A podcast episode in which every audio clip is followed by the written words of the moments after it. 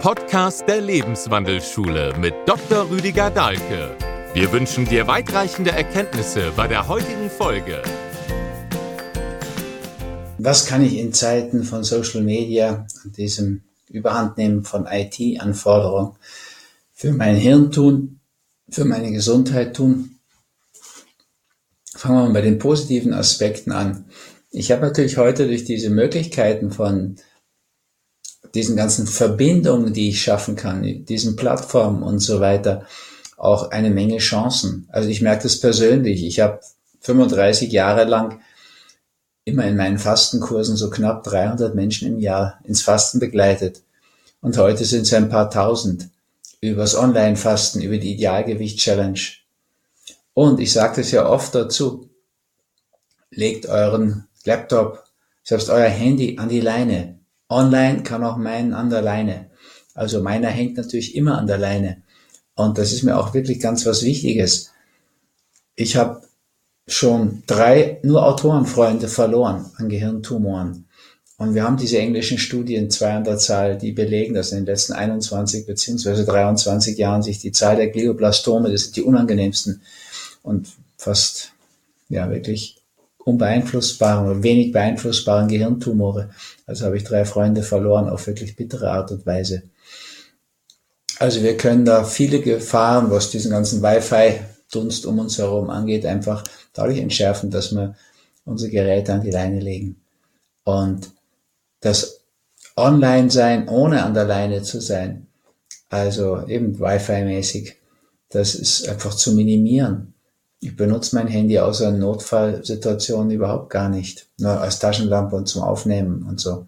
Also diesbezüglich einfach könnten wir uns mäßigen. Aber es gibt natürlich noch viele andere Möglichkeiten, die man erwägen muss auch. Also ich erlaube natürlich meinem Laptop, an dem ich viel Zeit verbringe, weil ich so viel schreibe. Meine Schreibmeditation findet auch an dem statt. Aber der läuft offline oder er ist an der Leine. Und zwar praktisch ausnahmslos. Also diesbezüglich kann man sich vieles ersparen. Und vor allen Dingen will ich meinem Laptop nie erlauben oder auch dem Handy nicht, das mich dauernd stört. Also man kann das abschalten, das habe sogar ich geschafft. Diese dauernden idiotischen Klingelzeichen, wenn wieder ein Mail kommt oder so. Ja, bei über 100 Mails am Tag, ich würde ja wahnsinnig werden. Aber wir wissen das heute durch eine Firma wie Microsoft, also diese Kleinweichfirma, die hat auch wirklich rausgefunden in einer Studie, dass ihre eigenen Mitarbeiter 35 Prozent ihrer Arbeitszeit verlieren durch diese dauernden Störungen aus dem IT-Bereich. Also abschalten. Das muss doch nicht sein. Das kannst du dir, ich lade mir das Zeug morgens runter, wenn ich unter der Dusche bin, in sicheren Abstand. Und irgendwann während des Tages, meist abends noch nach den Vorträgen, beantworte ich dann auch noch Mails. Aber wenn ich die losschicke, bin ich wieder unter der Dusche. Also das ist wie ein Ritual. Diesbezüglich oder ich bin, ich habe ihn online, aber wenn ich mal auf Reisen bin, dann habe ich so einen Stick und dann muss ich aber nicht dabei sein, wenn der die runterlädt oder abschickt. Also da könnt ihr euch den Stress, der aus diesen Geräten entsteht, könnt ihr euch natürlich einfach minimieren. Ja, und wir wissen es auch aus anderen Untersuchungen. Also wenn du einen Wissenschaftler störst in seinem prozesshaften Denken, dann hast du tatsächlich eine Situation, wo der eine halbe Stunde braucht, um wieder Anschluss zu finden an den Prozess, in dem er da war. Also in meinem Umfeld wissen das auch die Leute und stören mich jetzt nicht beim Schreiben. Also muss schon wirklich was Gravierendes sein. Das kann man Leuten auch beibringen. Ja, wenn ich eine Beratung mache und bei jemandem geht das Handy los während der Beratung und der telefoniert dann in meinem Beisein mit jemand anderem, dann weiß ich, dem ist das Gespräch mit mir nicht wirklich wichtig und dann beendige ich diese Beratung sofort. Es ist eh schwer, bei mir einen Termin zu bekommen, aber so jemand bekommt dann auch keinen mehr. Das hat sich aber so rumgesprochen, dass es auch keiner mehr macht. Also sagen sich die Leute schon, der spinnt so mit den Handys, schalt das Ja aus. Das ist die Beratung sehr kurz. Ja, das ist mir auch ganz recht, wenn das im Umfeld bekannt ist, dass ich da nicht mitspiele bei diesem absurden Spiel. Dann gibt es noch eine andere Geschichte, die ich euch einfach mal zu Bewusstsein bringen will. Und wahrscheinlich ist vielen dasselbe passiert wie mir. Ich bin ja über viele Jahre immer selbst zu meinen Vorträgen und Seminaren gefahren. Dann hatte ich eine ganze Kollektion von Landkarten, ganz großen, mehrere große Kartons voll. Und ähm, dann hatte ich Faltpläne, es waren so Flatterpläne, die habe ich dann an, an der Stadtgrenze aufs Lenkrad genommen und mir da meinen Stadtsaal gesucht oder wo immer das jetzt gerade stattfand. Und dann kam das GPS.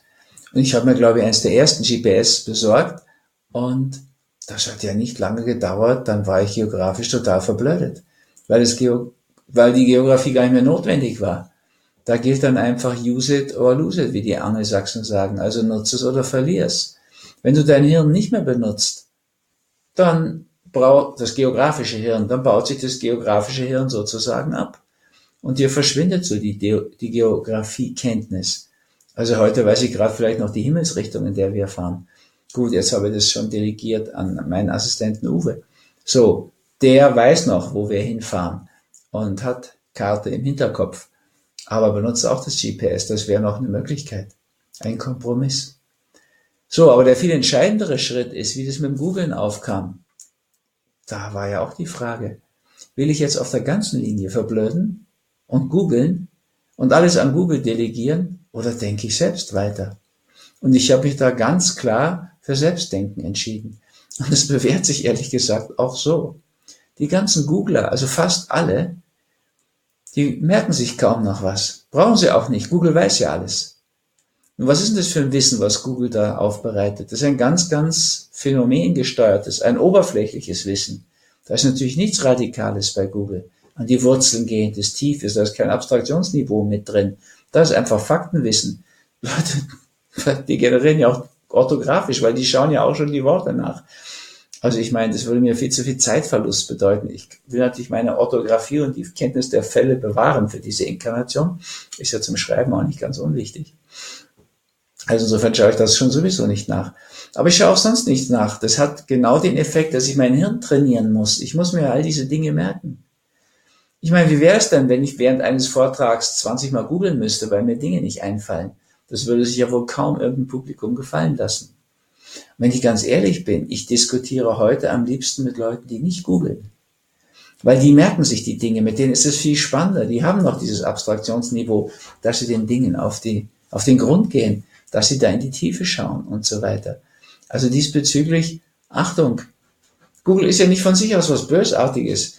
Natürlich nicht. Auch da gibt's Gerüchte. Vera Brandes hat mir letztens sowas mitgeteilt, dass die über 500 Millionen bekommen hätten dafür, dass sie die ganze Naturheilkunde so runterputzen von, der Pharma, von den Pharmakonzernen. Kann ich nicht beurteilen, ob dieser Hinweis jetzt so stimmt. Aber Jedenfalls bieten sie viel Wissen an, natürlich auch ganz verlässliches Wissen. Also da ist mir Google natürlich unendlich viel lieber als zum Beispiel Wikipedia.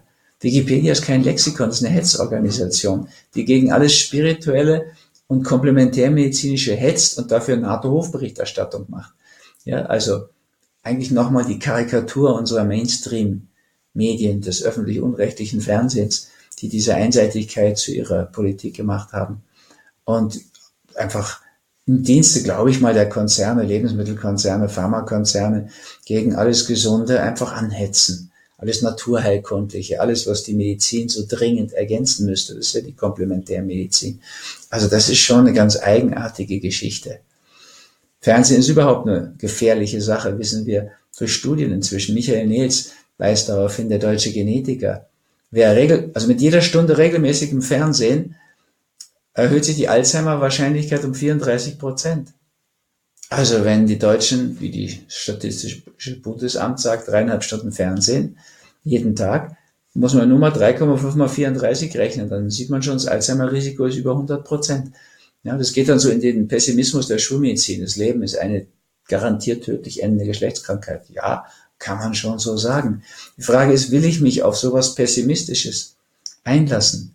Die Frage ist auch, wie ist es eigentlich? Will ich mich durch Fernsehen sozusagen verblöden lassen und dann auch noch gezwungen sein, das zu bezahlen? Ich schaue seit 40 Jahren kein Fernsehen mehr. Wir waren noch nie so langweilig, dass ich sowas nötig hätte.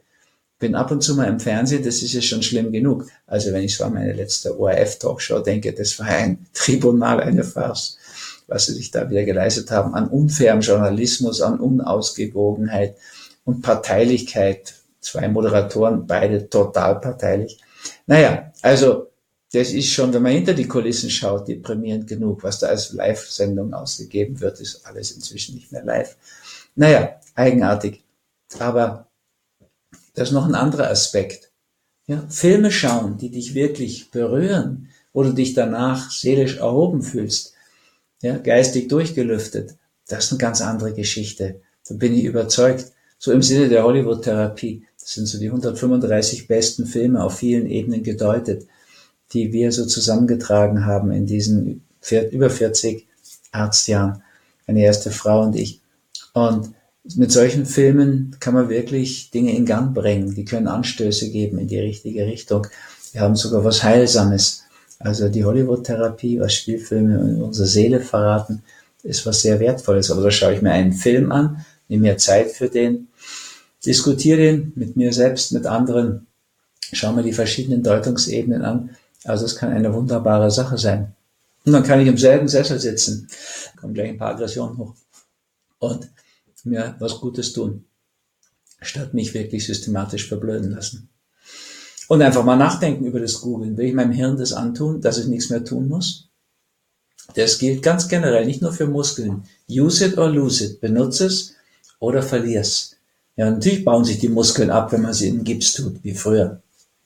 Wenn ich meinen Darm nicht mehr fordere, keine Ballaststoffe mehr zu mir nehme, dann hört die Peristaltik mit der Zeit auf. Der degeneriert. Das gilt aber natürlich genauso fürs Hirn.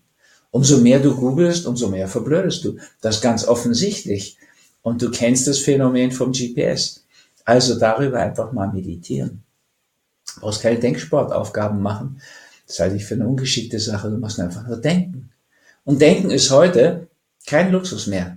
Also lange Zeit brauchten wir die Routinen, damit das Hirn nicht so viel Energie verbraucht, weil wir Energie sparen mussten. Wir hatten so zu wenig Kalorien. Aber heute haben wir so viel Kalorien, also umso mehr du denkst, umso weniger verfettest du auch, ehrlich gesagt. Denken verbraucht viel Energie. Das ist wunderbar. Kann man mehr, vielleicht hoffentlich auch besser essen, Richtung Peace am besten.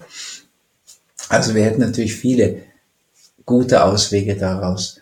Und Denken ist ja wirklich was, was Freude macht. Also mir jedenfalls. Kann man auf T-Shirts schon lesen. Denken ist wie Google, nur krasser. Ja, viel krasser. Geht viel tiefer. Macht viel mehr Freude, hält dich lebendig, bringt dir gute Lösungen. Also ich kann Denken wirklich sehr empfehlen. Oder anderes schönes T-Shirt habe ich geschenkt bekommen. Stromausfall, kein Internet. Habe mich mit meiner Familie unterhalten, scheinen nette Leute zu sein. Also das ist schon eine krasse Karikatur der Situation. All die Zeit, die ich nicht im IT-Bereich vertue, und meistens ist sie vertan. Natürlich, Schattenprinzip oder Polaritätsprinzip, du kannst auch den Gegenpol wählen.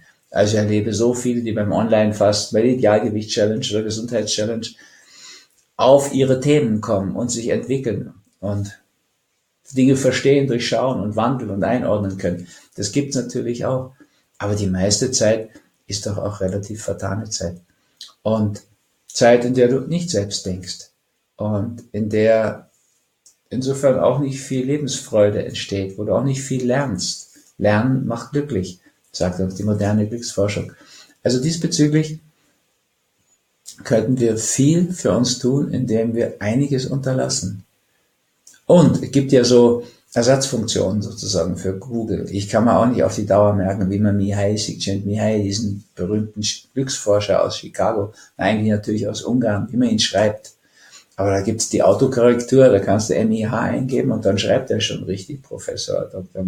Mihai Csikszentmihalyi. Also solche kleinen Tricks, die nehme ich natürlich dann auch in Anspruch. Und ich muss schon sagen, die Lektorin, die das Buch dann zum Schluss liest, die wird ja wahrscheinlich schon googeln und Dinge, die sie nicht weiß, erforschen dort. Also insofern nutze ich das auch ein bisschen indirekt. Aber nicht permanent alles googeln. Ja, da gehst du wirklich, ja, in eine, eine Sackgasse hinein. Also wir sollten selbst denken und uns wirklich wach mit unserer Welt auseinandersetzen. Gesundheitlich, so mein Thema, aber ich finde auch politisch und wirtschaftlich. Ja, da könnte man vieles, glaube ich, auch anders sehen und dann auch anders reagieren. wenn man selbst denkt, eigenverantwortlich denkt, im Sinne von Antworten finden. Dazu muss man auch denken. Also, frohes Denken. In diesem Sinne, euer Rüdiger.